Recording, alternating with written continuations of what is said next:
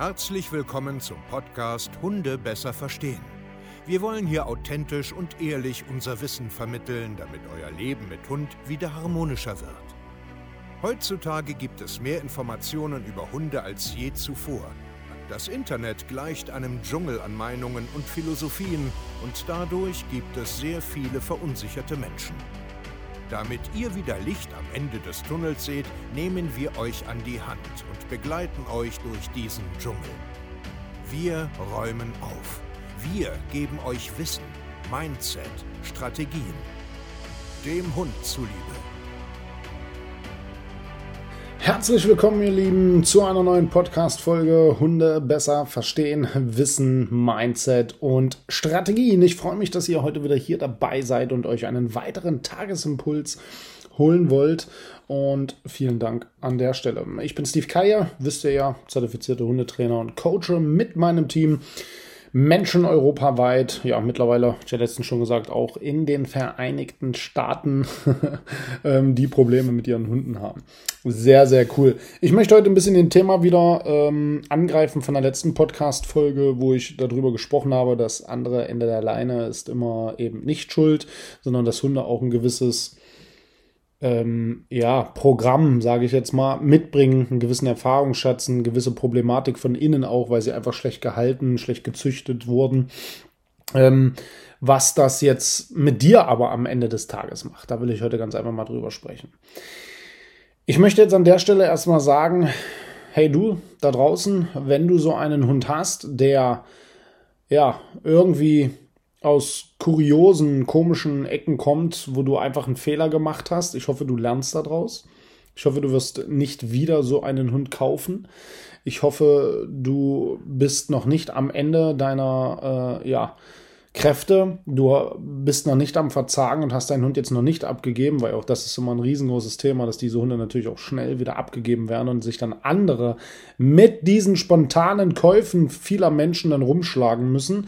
Ähm, ich hoffe, du bist derjenige, ähm, der diesen Hund noch hat und sich mittlerweile arrangiert hat mit der Problematik, mit den gesundheitlichen Problemen, was da alles so auf einen drauf zukommt. Wenn das so ist, möchte ich dir heute etwas mitgeben, einfach aus ja, jahrelanger Erfahrung mit Hunderten, Tausenden Hunden, die wir mittlerweile kennenlernen durften, mit denen wir gearbeitet haben in unseren, äh, ja, oder in meinen Dogwalker-Zeiten, im Hundekindergarten, in der Pensionszeit, in der Tierschutztherapie, äh, mit den hunderten Mensch-Hundeteams, die wir im, als Hundetrainer coachen, die wir immer und immer und immer wieder sehen, ist ganz einfach so, bleib ruhig und hör auf, dich zu vergleichen oder irgendwelche falschen Erwartungen zu haben, in der Vergangenheit rumzurühren, dich an andere Hunde oder an Nachbarn oder Freunde zu orientieren, sondern lerne dein Thema im Kopf abzuschalten und eine gewisse Akzeptanz hinzubekommen. Ich hatte ein schönes Gespräch mit einer äh, ja, angehenden Hundetrainerin, die auch schon im Verein und so arbeitet, wo ihr Hund so ein bisschen äh, territoriale Probleme hat, rassebedingt ganz einfach. Und da ging es so, zum, so ein bisschen so im, Gespräch, dass das Kacke ist. Ich, ich kann damit schlecht umgehen, dass mein Hund mal auffällig ist, also mal Menschen anknurrt und abschnappt, ähm, obwohl ich ja was mit Hunden mache. Und das hat jetzt nicht zwangsläufig mit äh, schlechter Rasse und Welpenhandel und so zu tun, aber ich meine nur, es ist eine Verhaltensweise, die der Hund zeigt, die aus einer genetischen Disposition ganz einfach eigentlich, in Anführungsstrichen, völlig normal ist, aber gesellschaftskonform einfach nicht gerne gesehen ist. Und die meisten Menschen da draußen können damit nicht umgehen, weil dann Menschen reden, weil dann Nachbarn reden, weil man ein Ego hat, weil man falsche Ziele und Erwartungen hat und es eigentlich sich ständig um einen selbst dreht und nicht um den Hund. Wenn du jetzt so einen Hund hast, der krasse Verhaltensauffälligkeiten hat, starke gesundheitliche Probleme, schlecht lernen kann, ähm, ich sage jetzt mal sowas wie so einen Deprivationsschaden hat und du einfach an deine Grenzen stößt, nimm es doch erstmal an. Du wirst nie dahin kommen können mit so einem Hund, dass er wie so ein, weiß ich nicht, äh, netter dreijähriger Mops ist, der noch nie Probleme gezeigt hat. Du wirst auch aus diesem Hund nie einen Hund machen können, den du vielleicht mal in der Vergangenheit hattest oder den dein Freund oder dein Nachbarn hat. Hör auf, dir selbst und vor allen Dingen deinem Hund gegenüber diesen Druck aufzubauen. Das ist Quatsch. Es ist einfach Quatsch. Und alle da draußen, die dir was anderes suggerieren, ja, mit richtig fleißigem Training äh, wird alles gelöscht sein, es ist albern.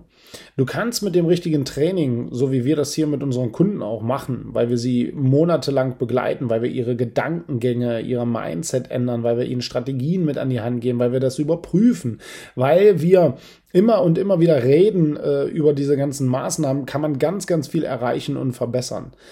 Aber diesen gänzlich, ich lösche hier alles, ich muss nicht mehr aufpassen, ich muss nicht mehr ein Auge drauf haben, beobachten, Situationen erkennen, anders gestalten, kannst du vergessen. Du kannst das einfach vergessen und hör auf, das zu suchen. Wenn du einen Hund hast, der zum Beispiel wirklich dolle Angst vor Menschen hat und das auch immer wieder zeigt, den kannst du helfen. Den kannst du mit richtigen Strategien im Leben, mit der richtigen Einstellung dem Handling gegenüber kannst du richtig weit helfen, dass der richtig ein tolles Leben hat. Aber der wird wahrscheinlich, wenn du mit denen in den Fahrstuhl einsteigst, extrem starken Stress haben, wenn da Leute dazu einsteigen. Es eignet sich dann einfach nicht, dahin zu gehen. Es eignet sich auch nicht mit einem Hund, der Probleme mit Nähe von Menschen hat, sich irgendwo in eine, in eine äh, was weiß ich, ins Kaufhaus zu gehen oder sich an irgendeine Menschenschlange zu stellen. Das ist einfach nicht richtig.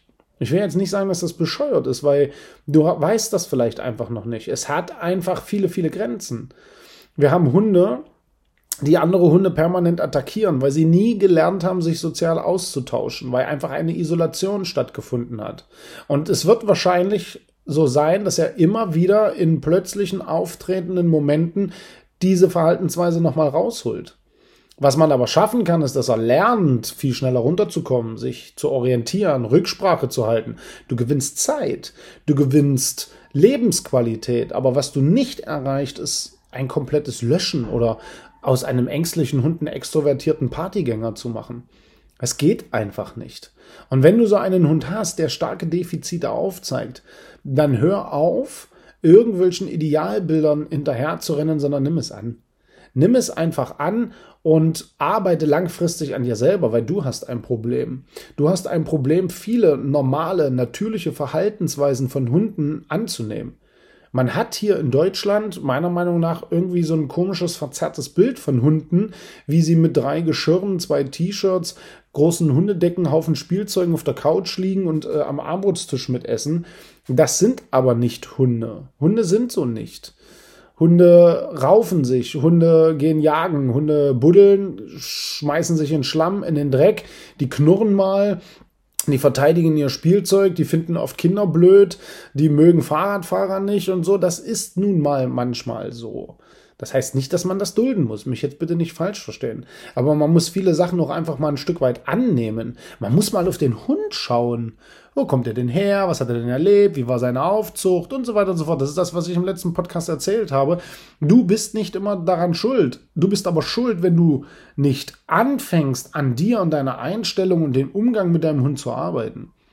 Es macht manchmal keinen Sinn, einen hochtriebigen Hund, der auf Reize völlig abgeht, weil er jahrzehntelang so gezüchtet wird, so sich einen Hund zu holen und in der Innenstadt zu leben.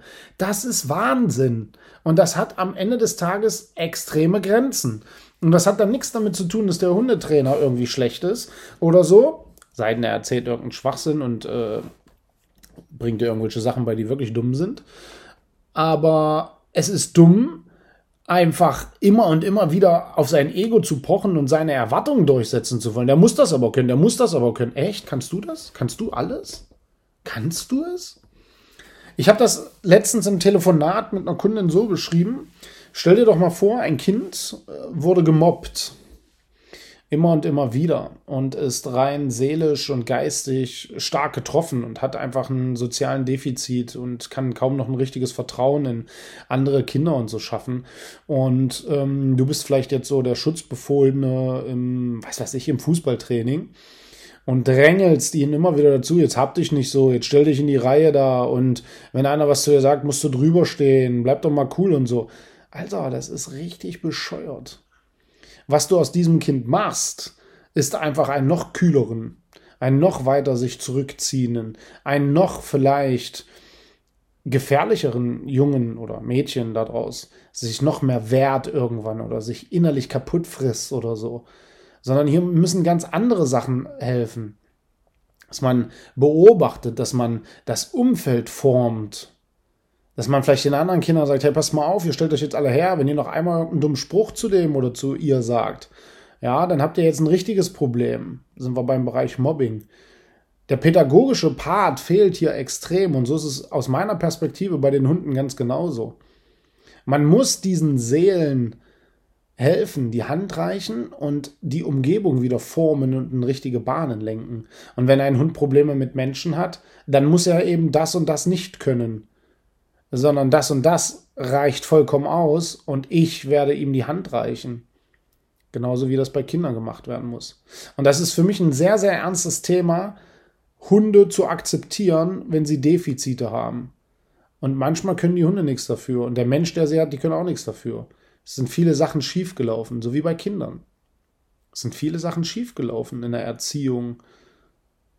Und da sind nicht die Kinder dran schuld oder die Hunde. Ja, sondern wir sind dran schuld, wie wir damit umgehen. Und wir brauchen uns nicht wundern, wenn die Hunde dann beißen oder die Kinder ausrasten und auffällig werden oder sich zurückziehen. Wir sind das Problem. Vielleicht hast du so einen Hund und weißt einfach nicht weiter, dann können wir dir ein richtig geiles Training anbieten. Melde dich einfach bei uns unter www.hundetrainer-stevekeier.de. Ich freue mich, wenn wir dir die Hand reichen können und dich einfach begleiten können, damit du eine vernünftige Mensch-Hund-Beziehung aufbaust. Vielen Dank fürs Hören und wir hören uns zur nächsten Podcast-Folge. Euer Steve, macht's gut und ciao.